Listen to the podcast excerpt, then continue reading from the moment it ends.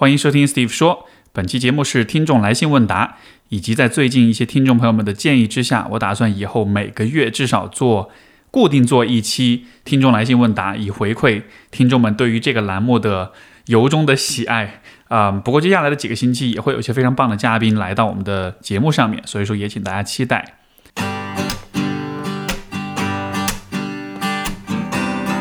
欢迎收听 Steve 说，和我一起拓展意识边界。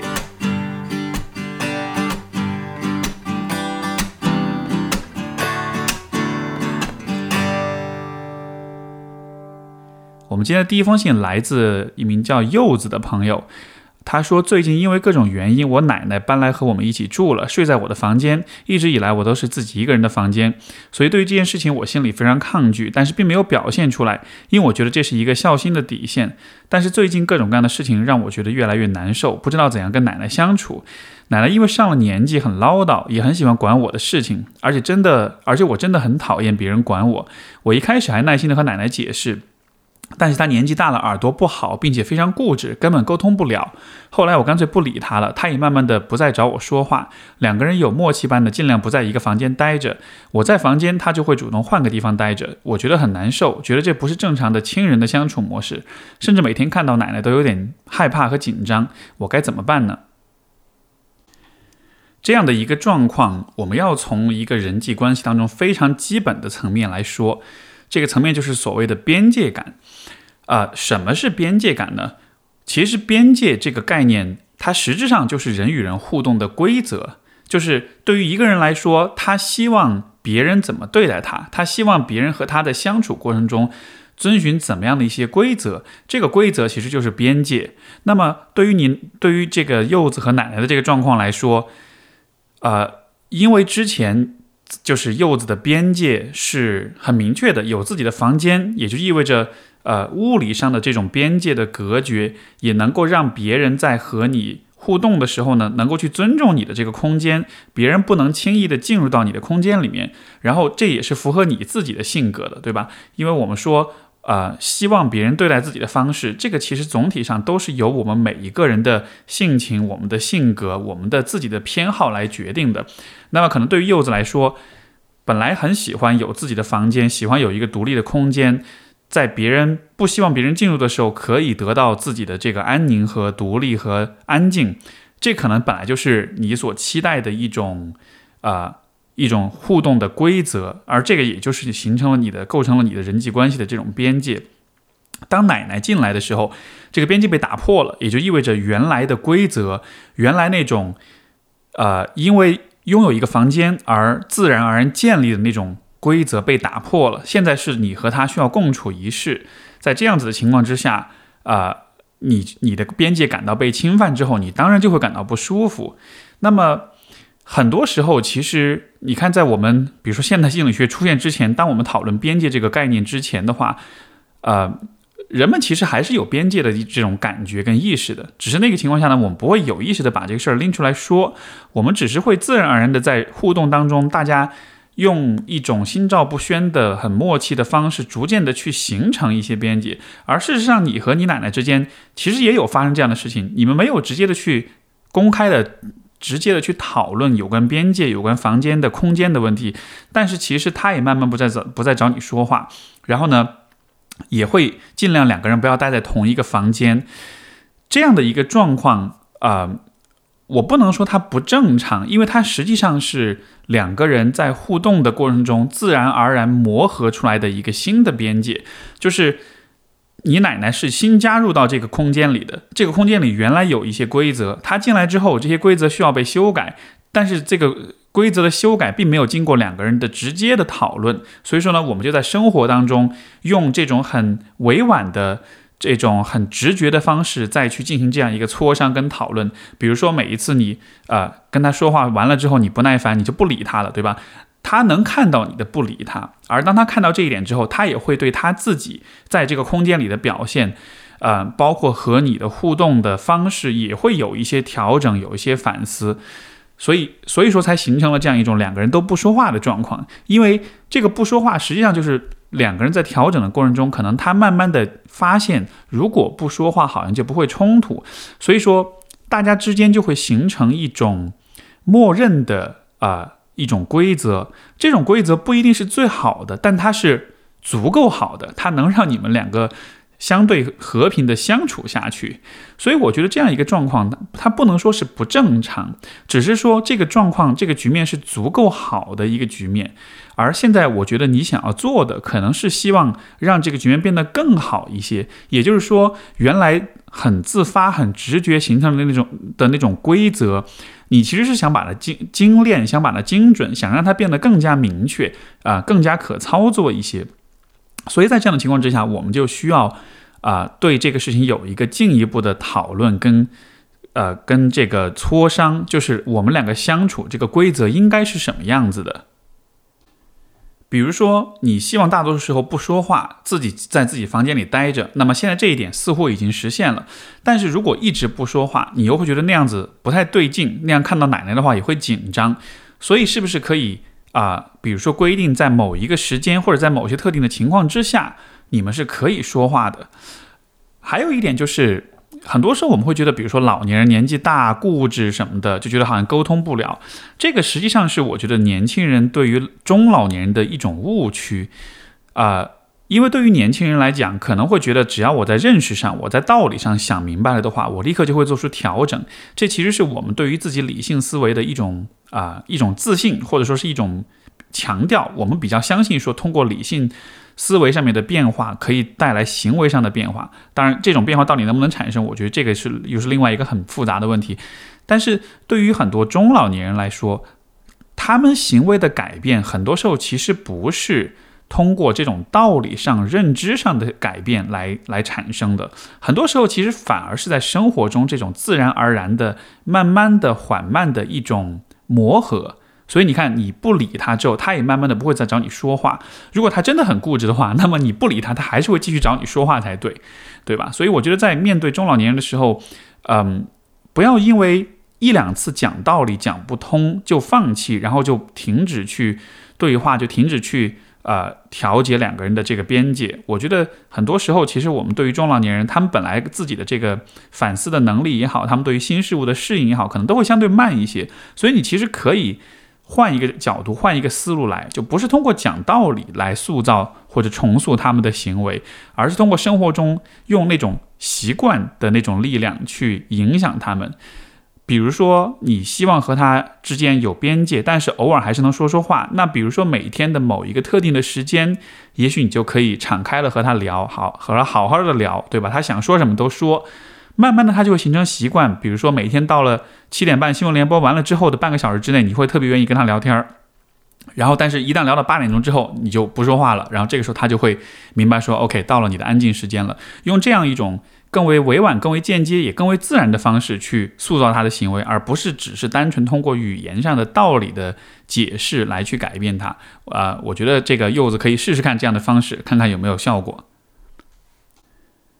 我们的下一封信来自一位叫做 Lily 的朋友，他说每次听你的播客都会让自己内心的想法有更深的思考，非常感谢。嗯。我工作快三年了，是家里的长女，还有两个弟弟。大大弟弟在上学，小弟呃上大学，小弟弟四岁。与小弟弟是同父异母的离异重组家庭。最近经常会陷入一种想要探索外界和自身更多可能性，可现实是家里好像要求我更多照顾弟弟们和家务事上。父母不太会跟我讲他们在忙的事，家务以外的感觉需要商量的或讨论。啊，商量讨论或决策的事，比如家里出租的房子，我爸注册的公司，他们打算，他们怎么打算什么的，好像一直把我当小孩。从未认真平等的跟我交谈或者是聊天，就连日常看到的新闻也未曾聆听我的想法，或者邻居亲戚朋友的趣事也不怎么跟我分享。说起来是大人们的事，我不用管，我只需要做好自己的事就行。可我是个成年人了，我觉得我需要更多参与到社会活动当中，从中得到锻炼和成长，而不是待在家里想怎么陪小弟弟玩，怎么关心大弟弟，家务事做的好不好，几天拖一次地，每天碗谁来洗。我觉得我应该跟他们说出我的想法，但总不知道怎么开口。他们总是忙于自己的事，无暇顾及我们内心的需求和成长。呃，想像我的朋友，呃，其他家庭那样，父母有自己的工作生活，我也我也可以做自己想做的，不用担心家务和照顾晚辈，能参与家庭事务的管理和尝试更多社会活动，提升自己。呃，我该怎么做呢？或许是我要求太多，他们忙他们的事，不跟我说都是有原因的，不想让我顾虑太多，操心太多，让我有空间做自己想做的吗？我该怎么去想这个问题，让自己不这么苦恼呢？希望能得到解答。我从这个故事当中看到一个我认为很深刻的问题，其实是你的父母在。教育子女的这个问题上的一种，可以说是一种狭隘或者是偏见，就是好像他们是非常的把大人和小孩这两个角色分得非常清楚的。啊，为什么会这么说？其实有两点，第一就是说啊，你的父母不太跟你讲他们在做的事情，家务以外的很多重要的决策啊。不太跟你去聊，就好像是这些事情是大人的事情，小孩子不需要去参与。哪怕你在生理上已经成了一个大人，但是他们依然认为这是一个仅限于大人去讨论的事情。但是人的成长的事实是，小孩子会逐渐的长大，逐渐的过渡到成年人的过程中。所以，小孩、小孩子和成年人、大人和呃这个家长和孩子之间那个边界其实并没有那么的清晰，而且。家长其实是应该按照孩子成长的规律，在不同的阶段提供提供不同的指导跟教育的，这是一点。还有一点，其实是当你的父母去期待你去照顾你的两个弟弟的时候，有没有觉得其实他们也是在把你，呃，作为大人的那个角色做了一个限定，就是他们认为你能够照顾弟弟们的方式就是陪他们玩儿，照顾他们，家务事。就好像赋予了一个很家庭主妇的这么一个角色在这儿，他们没有考虑过，如果要照顾好弟弟，要给他们好的教育跟引导的话，或许也是需要你有很好的发展，你先成为一个成熟的个体，有你的社会经验，有你各个方面的能力的建设，然后的话你再去照顾他们，这样才是更好的。所以就好像是从你父母的那种观念当中，我看到的一点，就还是他们对于教育孩子这件事情和他们自己作为成年人的那种。社会阅历也好，那种成年人的社会角色也好，似乎是脱节开来的。他们看，他们看到的只是给孩子在家庭这个范围之内的生活上的这种照顾跟照料。他们好像不太去重视说，小孩子成年之后，对于怎么融入社会、怎么理解人与人之间的关系、怎么去发展自我啊这样一些问题，就感觉这个方面没有什么意识的样子。嗯，所以从这个角度来说，我觉得这或许也是你父母在。教育你们过程中所有的一个，可能是一个不可避免的局限，这样的一个局限，一种方式，我觉得需要让他们明白，需要直直接的、坦诚的告诉他们，就是作为父母的话，其实一方面是照顾孩子，但另一方面，当孩子大了之后，其实你是需要把你自己。作为一个成年人，所有的这些社会阅历、对于世界的理解，慢慢的去介绍，慢慢的去呃转移到孩子的身上去，让他们也能够像你们那样子，带着很多的经验、很多的理解去面对这个世界。这样子的话，小孩子长大之后才能独立，这才是好的教育。我觉得有的时候可能这个问题并没有说那么的复杂，可能很多时候就是父母他没那个概念，他刚好忽视了这个问题，所以说是需要你的提示的。你像比如说我自己的家里面，从小我父母其实也很少跟我讲家里的经济状况的问题，然后这样一个问题一直以来我自己也觉得习惯了，所以我从来不过问，我也不了解我们家，比如说年收入是怎么样的，我们的这个呃金钱的收入是怎么来的，我们有哪些负债，有哪些资产等等的。一这个问题一直到了我很大了之后，我才自己意识到说，哎，为什么你们不跟我讲这些事儿？然后父母才跟我讲说，他们其实也没有想过要一定为什么一定要跟我讲这个事儿。但是实际上从我的角度来说，这对于我对家庭的参与是非常的重要的，而且从这个过程中，我也能够去了解到他们是怎么样去。运营一个家庭的财务状况，去维护这个呃收入水平这样的一些问题的，所以有的时候可能父母就是他刚好没想到那儿，他刚好忽视了，然后也没有人提示他，呃，这个时候就也就需要可能是由你来去提示他们。还有一点，我觉得更根本的一个问题，其实就是呃小孩子逐渐长大的过程，当孩子变成了成年的子女之后。成年子女和父母之间的关系其实是会经历一个比较大的变化和过渡的。很多的时候呢，小孩子这个部分，我们可能会有比较强的这种意识，会去思考就是自己的成长的需要啊这样的。但是对于父母来说，他们可能很多时候他意识不到，或者会忽视这样一个转变过程的必要，因为呃。把孩子一直当孩子对待，是最简单、最省力的方式，也不需要他们自己有任何的反思，或者是具备新的能力、新的知识，或者是做任何和以前不同的事情。就那是一个很省事的一个方式，但是那样的一个方式并不适应孩子的这种成长的啊这个过程，所以有的时候我觉得。呃，你像比如说小孩子为什么在到了青春期就会有点叛逆，对吧？这种叛逆在一定程度上其实也是在给父母施加一定的压力，让他们知道说你以前你把我当一个完全没有独立能力的小孩子对待，但是未来的话你不能再继续这样子对我了，你需要有所调整。这种调整就意味着你需要看见我作为一个独立的成年人的这样一个身份，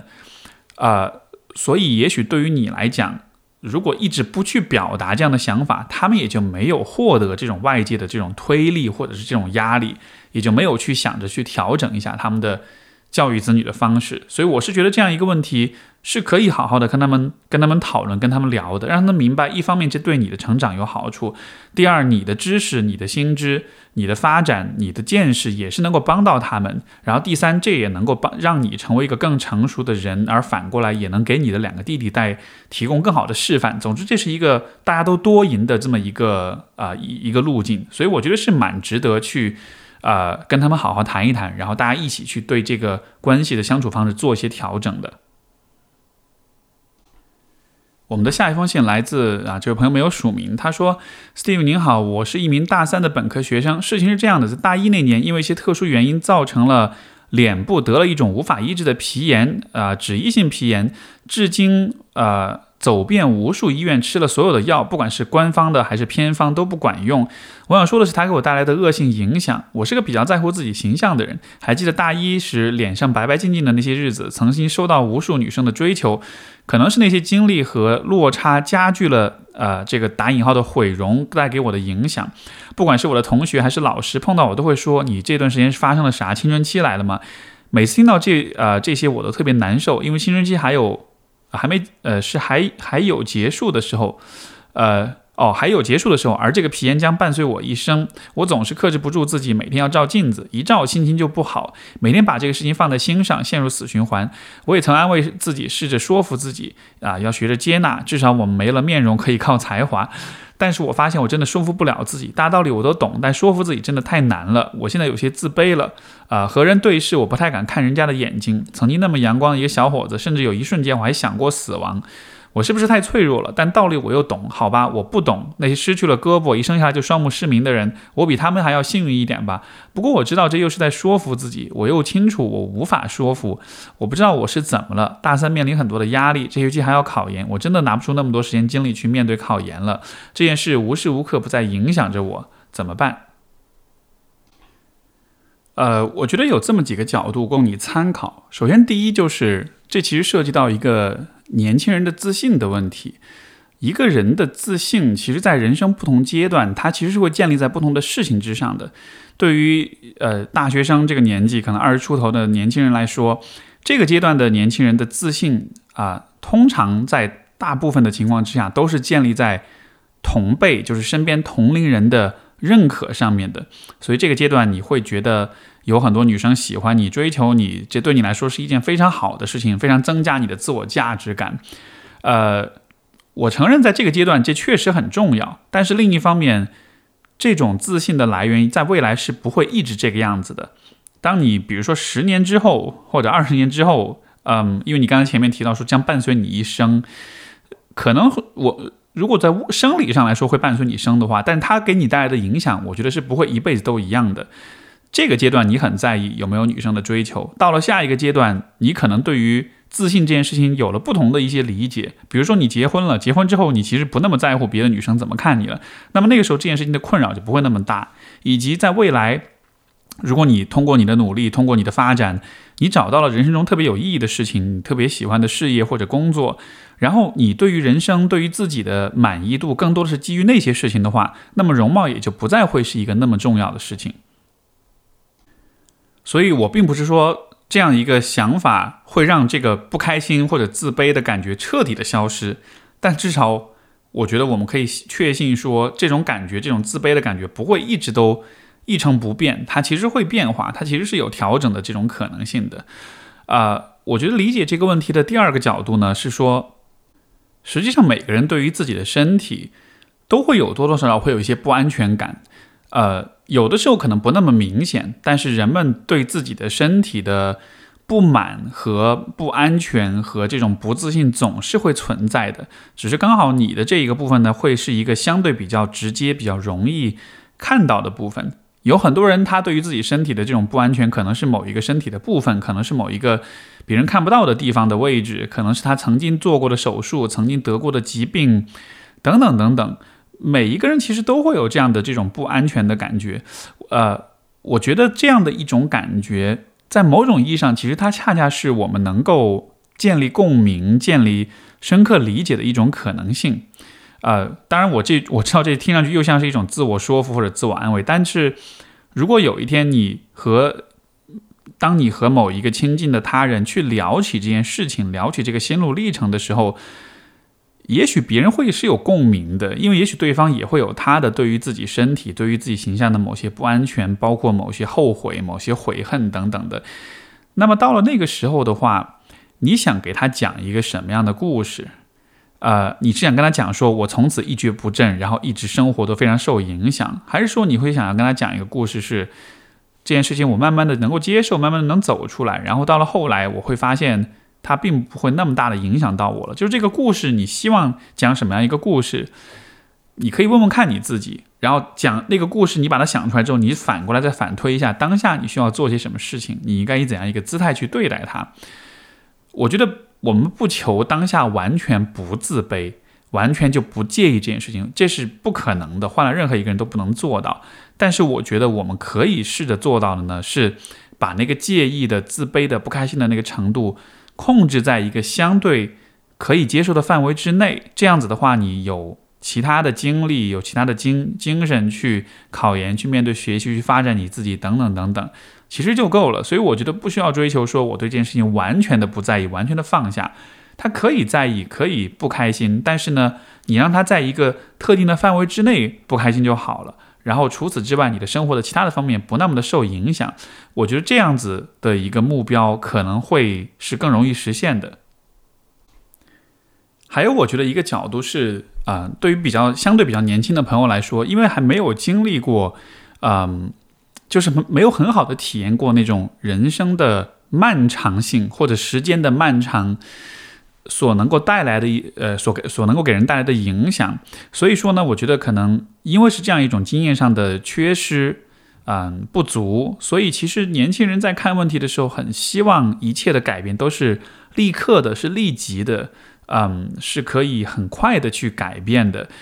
所以在这样情况下，我猜想可能比如说大家。对于这个外表这件问题会非常在意，因为如果你长得好看的话，这就是一个老天想给饭吃，对吧？就是一个呃上天赐予你的一个呃能够一下子得到很多人认可的这么样一个条件。但是问题在于这个条件的话，虽然它的效果是立竿见影的，但是实际上你想想看，这个条件并不是你自己主动创造出来的，它是一个就是天生赋予的一个东西。从某种意义上来说，这像是一种捷径，这像是一种，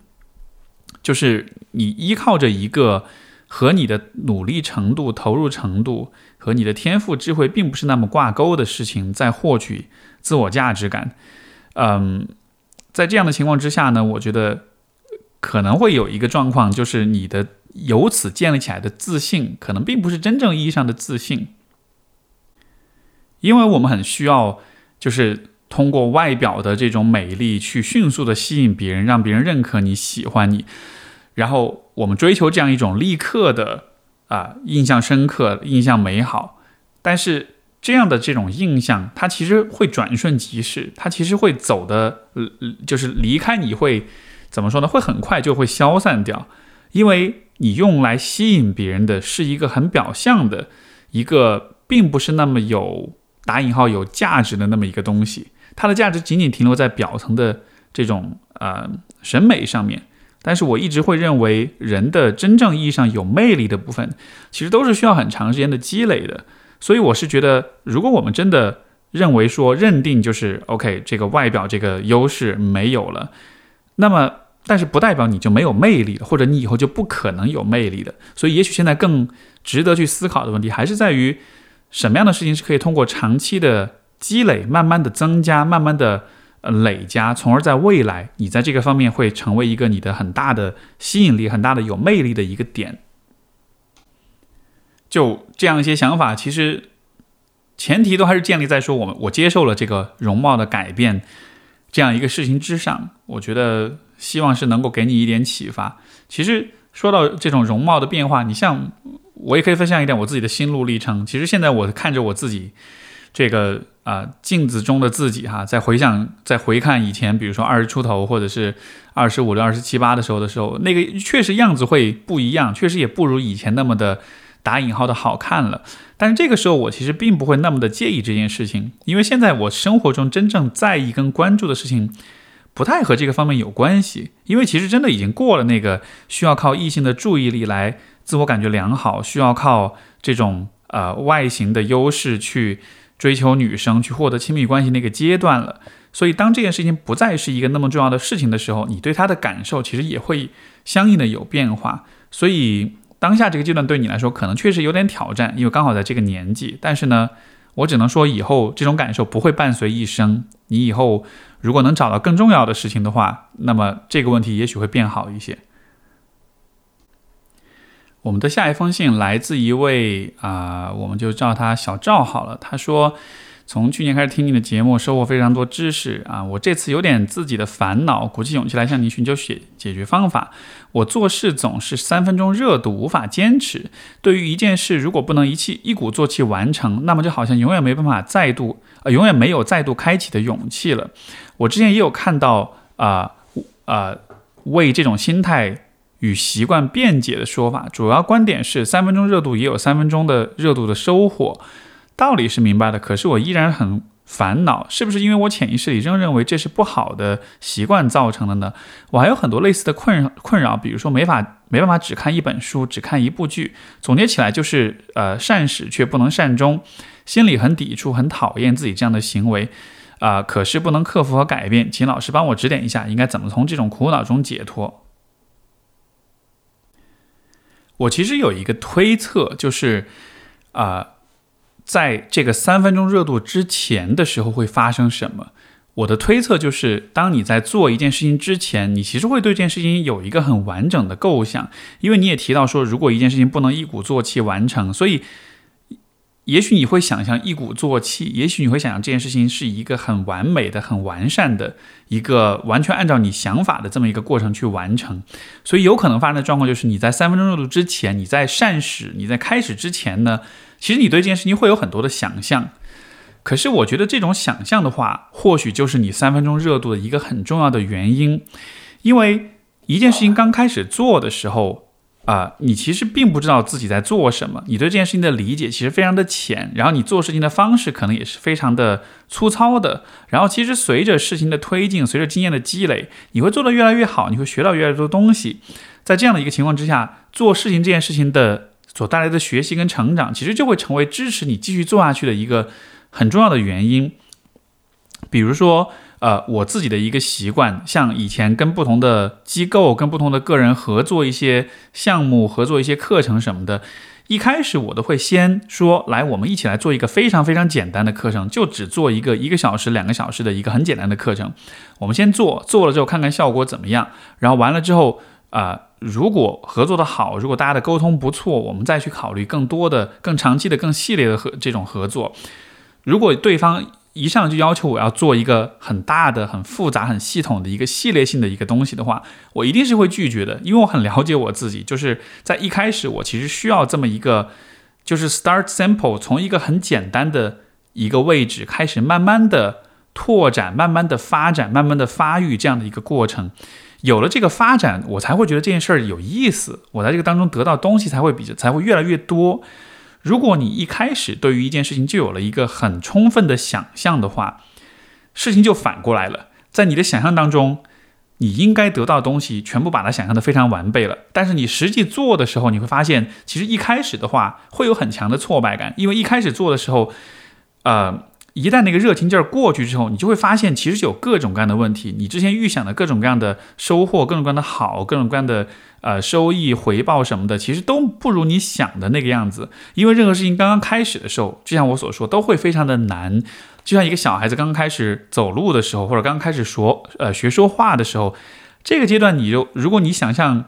你让一个刚学刚学呃这个咿呀学语的小孩，让他一上来就能够做公共公众演讲，对吧？那对他来说是完全不可能做到的。所以你对自己的期待其实无非就是这样：你你你把事情想得很好，很一鼓作气，很顺利，但实际做的那个体验和你的想象之间有很大的差异。我觉得这种差异恰恰是打消我们呃呃消磨我们积极性的一个很重要的因素。所以。如果你在做事情之前喜欢有那种想象，有那种很完美主义的、很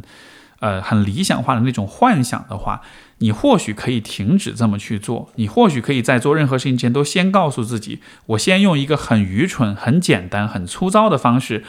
来做这件事情，然后我的目标和期望是，我可以随着一点一点的推进，让自己在这个事情上做得越来越好、越来越成熟、越来越完善。你带着这样的心态去做事情的话，你的动力就不是最终的那个结果，你的动力有相当一部分就会来自于这个做事情的过程中的那些探索、跟发现、跟学习，而且通常我觉得这也确实比最后的结果要有意思的多。所以，比如说像看书这样的事情，以前我也会想，就是我看这本书，我一定要把它看完，而且看完之后一定要把它吃得很透。然后能够讲出它到底说了些什么，以及能把它的知识应用到生活中、应用到工作中。但是到了后来，我其实反而就不会去这么想。我看任何一本书，我都会一开始就会明确我的预期，就是这本书我有可能看完，有可能不看完。我要看看在看的过程中会发生些什么，我能否看懂，我能否在一边看一边应用，一边尝试，就是带着一个不做任何预设的心态去做很多的事情。然后这个过程中，你反而会更自然、更放松一些。所以我觉得，如果你在做事情之前容易有很多很丰富、很过度细节的想象的话，把这个部分先停掉，看看你对事情的热情是否能有更进一步的提升，把更多的注意力放在这个做事情的过程中，这三分钟的热度。呃，不是靠这个热度去支撑你，而是靠在这三分，在这个三分钟的过程中，你发现了什么？你以前不了解的东西，你以前不会的东西，你以前做不到的事情，有了这样的一些事物的存在的话，你的注意力，我觉得是更容易被抓住的，因为我们本能的对于那些事情都是会更加的好奇的，所以这是啊一个理解问题的思路。我们的下一封信是一个有关亲密关系的问题，然后是来自一位叫做依依的男生。啊，他说，呃，第一次认识你是看你翻译的《人生十二法则》，没想到看完书不久我就失恋了。坦白说，坦白说，三十一岁了，单身三年，重新扛起男友这个角色和身份，然后谈了大半年分开，挺难过的。嗯。我跟前我跟这个前任认识的时候，其实他还跟他的前任还有联系，呃，即使他跟我确定是已经分手分开快一年，基于这个最基本的原则，我跟他约会，我们相差六岁，在约会相处的过程中，呃，我们曾经讨论彼此失败的情感经历。我得知他上一段是初恋，大学的时候认识，相处了有两年，后来虽然他前任要回老家，距离我们城市很远，就分呃呃就分手了。其实，在交谈过程中，我发现他们的分开应该是不是简单的距离问题，因为他曾经告诉我，他，呃，曾经告诉我，他前任身边没有几个好品好品性的朋友，他前任甚至还有一些类似吸毒的行为。随着相处，我发现其实对他的前任。我发现他其实还是对前任恋恋不忘。我虽然很喜欢他，但是也鼓励他，如果真的觉得因为距离而分开，他想要去对方的城市弥补这个遗憾，啊，我也鼓励他去做了。我我鼓励他要做对的选择，不要做舒服的选择。转折点是他跟。他的前任谈及了我，他前任也鼓励他跟我在一起。后来一天，他就跟我短信表白说：“我们在一起吧。”我很开心，我们就谈了半年多。前提是我一开始并未跟他谈及我留学生的身份，我是怕他呃给到他一些压力。后面他知道了，他有提及想念 NBA，我说：“嗯，这个年纪还暂时不需要。”啊，随着时间，我发现他不是一个懂得处理感情矛盾的人，什么都憋在心里。甚至到了后期，我亲他的时候，我都能看到他眼神的闪烁和分心。我们感情所有的矛盾，其实都是他的前任。他在分手的时候就很直接跟我说：“其实你都感觉到了，是吧？”最后他要求分手，我答应了。我说我去啊，我说去找他吧。最后他让我找一个跟，呃。他让我找一个跟我见识差不多的人。过不久，他辞掉银行的工作，呃，远赴千几千里、几千公里去找他前任去了。我想问 Steve 的问题是：这段感情的一开始是不是就是错的？我是不是高估了自己在陪伴中能够将他从上一段感情中走啊，从上一段感情中走出来？其次是怎样确定自己或者别人是从上一段感情中走出来了？有什么指标吗？再是为什么他跟我谈着恋爱，谈着谈着又想回到他前任的怀抱呢？是不是因为我真的不够好？坦白说，输给他前任，我心里是真不服气。但没办法，最后是不是我的见识、留学生的身份给了他很大的压力，导致他需要回到安全舒适的领域？现在的我还能做什么？我跟他彼此陪伴过一段时间，很开心了。即使我身边所有的朋友都觉得他配不上我，也骂他无缝连接回去找前任是渣男，但那段时间还还是很简单美好。最后的结果没有那么完美，我真的尽力了，也相信他尽力了。失恋也快半年了，现在很平静的写下这封信，想听听 Steve 老师的观点。对了，老师，我是同性恋，以上的人物全部都是男生。其实啊，不管是性什么性向还是性别哈，我觉得这个问题最根本来说，其实就是跟前任的关系问题。呃，一一在问说，怎么样确定是他有从上一段感情中走出来，有什么样的指标吗？我觉得简单粗暴一点说，这个指标就是不，就是是否还联系。如果还在联系的话，呃，虽然我不能一概而论，但是我觉得两个人在分手之后，如果依然有联系的话，那么。这或许就意味着这个关系并没有处理得很清楚。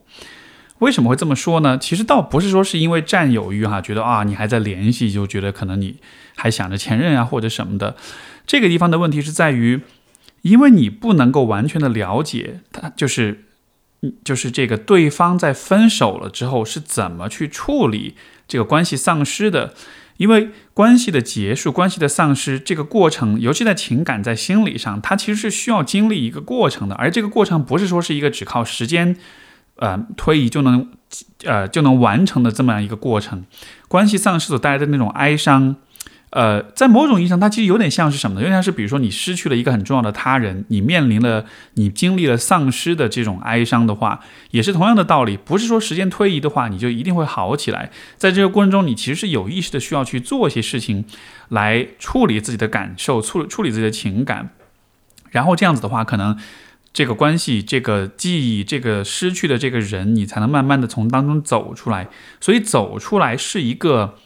需要时间，也需要努力，也不是那么轻松跟容易的过程。那么，在这个前提之上的话，因为你不了解对方做了哪些事情让自己走出来，尤其在刚刚约会的时候，那个时候肯定对方不可能讲太多太多关于前任的事情，对吧？就是这个，因为会担心你会介意什么的，肯定会给你一些比较片面的故事，会比较闪烁其词啊什么的。所以在这样的情况之下，你就没办法知道他做了哪些事情来让自己。接受这个关系的完结，来处理自己的这个关系丧失之后的这种哀伤，在这样子的情况之下，呃，因为这种信息不对等，所以说你其实是很难确定他有没有真的走出来的。哪怕是已经分了，哪怕是时间已经过了，比如说一年两年这样子的，但是因为你不了解，所以你没法判断他在情感上是否有真，实际上是否有处理完这个哀伤的情绪。而这样的一种情绪，如果没有处理完的话，那么它在后面其实就会给关系带来一些不稳定的一些因素。呃，一种可能性就是，可能压根没有处理这样的一些情绪，可能在情感上一直还是真的是喜欢这个前任的，有这样的可能性。另外一种可能性是，可能并没有那么的喜欢了，但是呢，这个哀伤的情绪有的时候它出来的时候，它还是会推动着对方。想要去联系，或者想要做点什么，或者想要，嗯，因为哀伤会让人难受，会让人不舒服。那我们在不舒服的时候，需要做点什么来让自己变得舒服，对吧？那很多时候，这个变得舒服的方式，可能就是保持联系，可能就是去说话、去对话，甚至可能是见面，可能是约个炮，什么都都有可能。所以，如果啊分手之后依然会有联系的话，那么。可能是依然喜欢，也有可能是情绪的部分没有完全的处理干净，那种哀伤情绪依然在，所以需要通过持续的联系来帮助自己处理那个情绪。在这样子的情况之下，或许也就可以说是所谓的没有从上一段感情当中走出来吧。而如果你和这样的一个人在一起交往的话，嗯，我觉得可能潜在的一个风险就还是在于，当对方心里面一直有这样一种情绪存在的时候，然后当他又和你走入到亲密关系里面了以后的话，我会担心这种状况有可能反而会放大那个哀伤的感受，因为当他和你很亲密的时候。他也同时会想起以前的亲密，对吧？如果比如说，呃，他他没有和任何人在一起，只是单身的状况情情况之下，他可能想起以前的一些开心的事情啊，嗯，会笑一笑，会开心一下，或者会难过一下。但是和你在一块儿的时候，因为那个亲近的那个感觉是很真实的，所以这种真实可能也会增加他自己的回忆的。那个真实性，那个生动性，所以在这样的情况下，我担心反而是有可能你的存在反而有可能强化了他对于前任的那种怀恋，然后再考虑到另外一个因素，就是他们分手是因为距离远而分手。嗯，可能不是说没有感情了，不爱了，或者是移情别恋了，所以这样的情况下，就是没有因为原则性的问题或者是情感破裂的问题而分手，因为一些客观的条件而分开，比如父母不同意啊，比如说老家啊或者规划什么的，这样的情况之下，其实那个呃关系丧失之后的那个情绪处理也会更加的难一些，呃，所以从这样一些角度来说，呃。或许我们可以说是这段关关系可能一开始就是错的，但是这个错我又不想让你觉得好像这是一个是你的错，是你没有判断清楚，是你嗯是你的失误啊这样的。因为站在当时的那个位置上来说，可能我们不一定能够看得明白。现在的话，更多是事后诸葛亮在做一种后知后觉的一种判断。但是我觉得这个当中确实值得注意的点，就是一个是分手的原因，第二个就是依然会有联系，嗯。第三个呢，当然就是说你在和他的关系当中，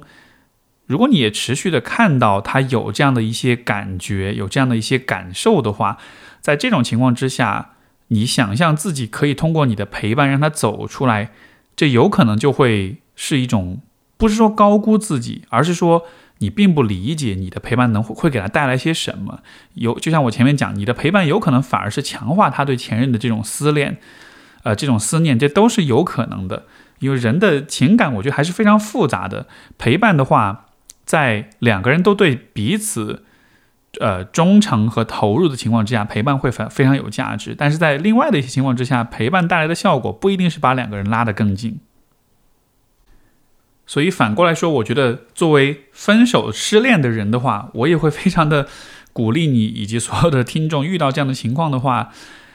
不要着急开始下一段恋情，为自己也为别人负责，好好花时间把这个情绪处理干净。有些朋友会喜欢用找新的恋情的方式处理前一段的关系，嗯，这种方式在大多数时候可能会显得是 OK 的，是没什么问题的。因为如果你尝试过了之后发现真的有用的话，那么也许是 OK 的，也许你会觉得好像这样的方式是可以的。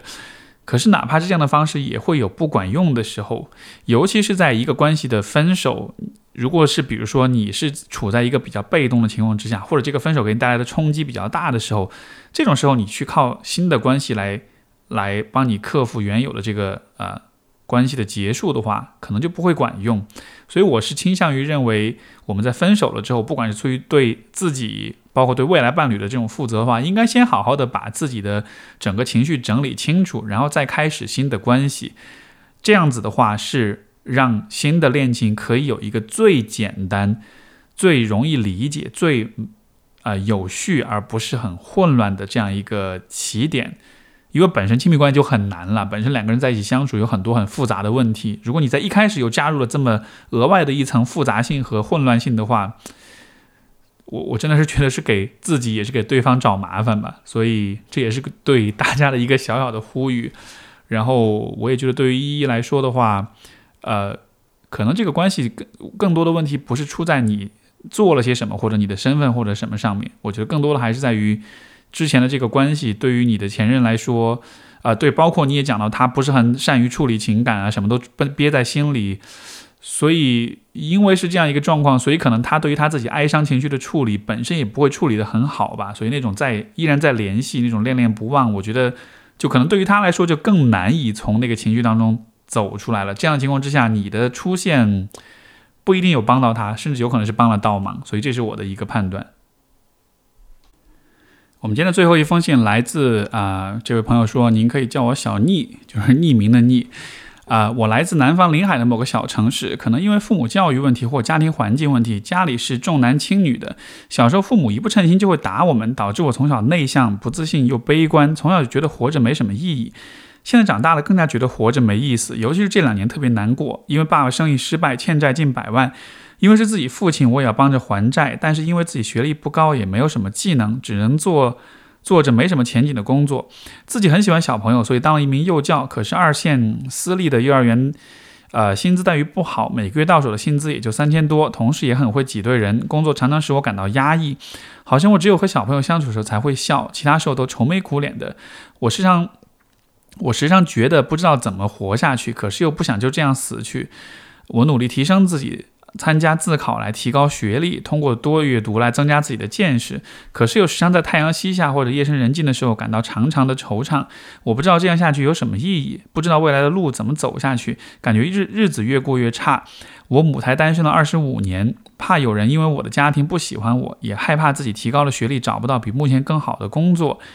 啊，听您前几期节目关于自杀的看法，给了我很大的信心。我真的想好好面对生活，可是面对眼前不好的自己，面对压力山大的呃债款，我感到透不过气，好像只有死才能逃过逃避这不好的一切。可是我又想好好活着，很矛盾吧？一不小心就打这么多字，谢谢您耐心的看完，期待您的看法。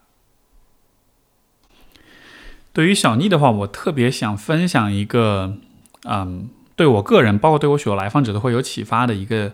看问题的角度，我想也许能够给你到给到你一些支持和启发。这个角度其实不难理解，简单来说就是你的经历是你的经历，而你是你，什么意思呢？因为你讲到你有很多经历，比如说家里欠债呀，这个学历呀，然后母胎单身什么的，就是好像所有这些事情对于你来说都像是给你呃打击，让你觉得。呃，是很是很辛苦的，是不好的，是很难的。然后未来日子好像是很糟糕的。我觉得当你在这样去看问题的时候，似乎有点把你的遭遇、你的境况和你这个人做了一个直接的捆绑，就好像是因为我的这些经历特别不好，所以我这个人都不应该存在，都应该死掉的样子。但是你有没有觉得，其实呃，比如说你是这样一个家庭？这本来就是一个运气的问题，嗯，然后你有这样的一个工作，有这样一个无奈的现状，这样的收入水平，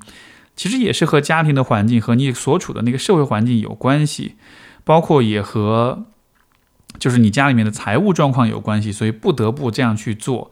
然后呃，包括母胎单身的问题，家庭的这种对自己的担忧的问题，也许这些也都是和你的环境有关系的。就是如果我们好好去想想这些问题的话，其实很多时候我们的很多困难、很多困扰，都跟我们所处的那个环境有很大的关联。如果你处在一个更顺利的、更支持的、嗯，更给到你足够指导的环境里的话，也许很多问题都会不一样。所以我一直是觉得。当我们在看自己，我们在看就是自己的人生、自己的境况的时候，需要去把自己的经历、我所经历的东西、我所处的环境和我自己这个人给分开来看待。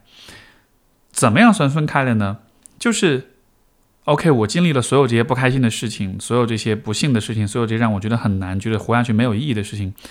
但是。我作为一个我的自我，作为这样一个在人生的沉浮起伏当中持续稳定存在的这个部分，这个自我的部分，它是怎么对这些起伏、对这些遭遇、对于境况做出反馈、做出反应的？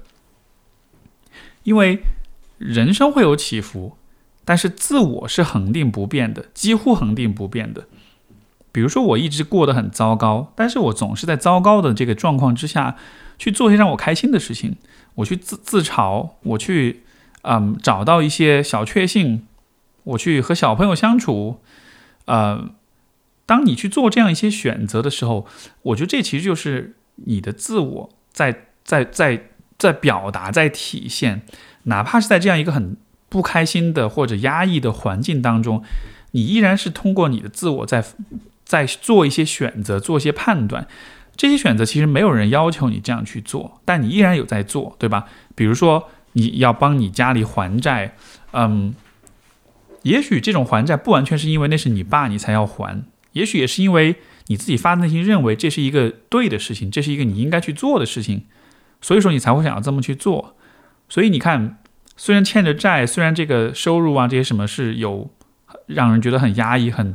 有很多的这个压力，但是。另外一方面，其实好像你也在发挥着你自己的主体性，你自己作为一个独立存在，在做着你的判断跟选择。我觉得，如果能把这个一个人的境况和经历和他的自我区分开来看的话，你把更多的注意力放在你的自我上面，这其实会是一个更好的帮助我们度过难关的一种心态。为什么我特别喜欢那个呃维克多·弗兰克尔的啊？活出生命的意义，其实那本书当中讲的故事，我觉得就是一个非常经典的啊一个例子，来说明了刚才我所讲的这一点。就是他处在那个纳粹集中营的那个环境里面，你看他的方式就是：OK，我看到这一切，这个环境真的很糟糕，而且糟糕到就是让人都无法生存下去，是一个非常像地狱一般的一个环境。但同时，我也会去觉察、去看见自己，我这个。我的我这个人，我处在这样一个环境里的时候，我是选择怎么样去对待这一切的？我的态度，我的姿态是怎么样子的？我的姿态是否一定要和这个环境一样的负面，一样的糟糕？环境是环境而已，我只是真的运气不好，走生在这个时代，生在这个国家，遇到了这样一个环境。但是否意味着我的态度也一一样要和这个环境一样的绝望呢？也一样的要去破罐破摔呢？呃。如果你想想看的话，你就会就会意识到说，我们在糟糕的环境里也是可以选择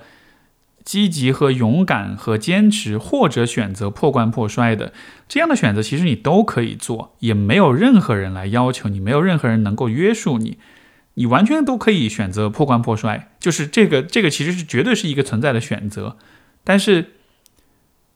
是不是说，在糟糕的环境里，就一定要选择同样糟糕的一个姿态或者态度？有没有可能，你其实可以在不管是好或者坏的环境，你都选择一个比较符合你个人的心性、符合你自己想法、一个有你个人风格的那样一种选择？就像我想起，我曾经有一个阶段，自己的状态状况不是很好的情况之下。我会依然坚持在做播客这件事情。然后为什么有这样一种坚持呢？因为状态好与不好，那只是我所遭遇的啊不同的环境、不同的境况而已。但是通过这样一个渠道去和大家交流、去表达、去发声，这件事情是我的自我的这个部分一直就很认可的。我为什么要因为环境境况的变化而？改变我自己的决定，改变我自己的意志。我觉得，如果是以这样一种方式去看待人生的起伏的话，会不会其实会给你带来更多一点的力量感？会让你看见，说我还是有选择的。我没法选择环境，但是我可以选择我要不要我自己的自我跟着那个环境去走。而很多时候，你可以选择不跟着他走，你可以选择。在一个看上去很糟糕的环境里，依然用一种你觉得是值得钦佩、值得赞美、值得认可的一种方式去对待。嗯，以这样的方式去对待的时候，我想自杀可能就不会是一个你真的会考虑的问题了。希望这有对你有点启发，也希望你的状况能够变得越来越好。好的，这就是我们今天的节目，回答的各种问题，感觉像是。很生活化的一期节目啊，有一些话题不是我我们经常会谈到的，但是蛮有意思的。然后也感谢这些朋友们的来信的分享，也感谢各位的收听，我们就下期节目再见，拜拜。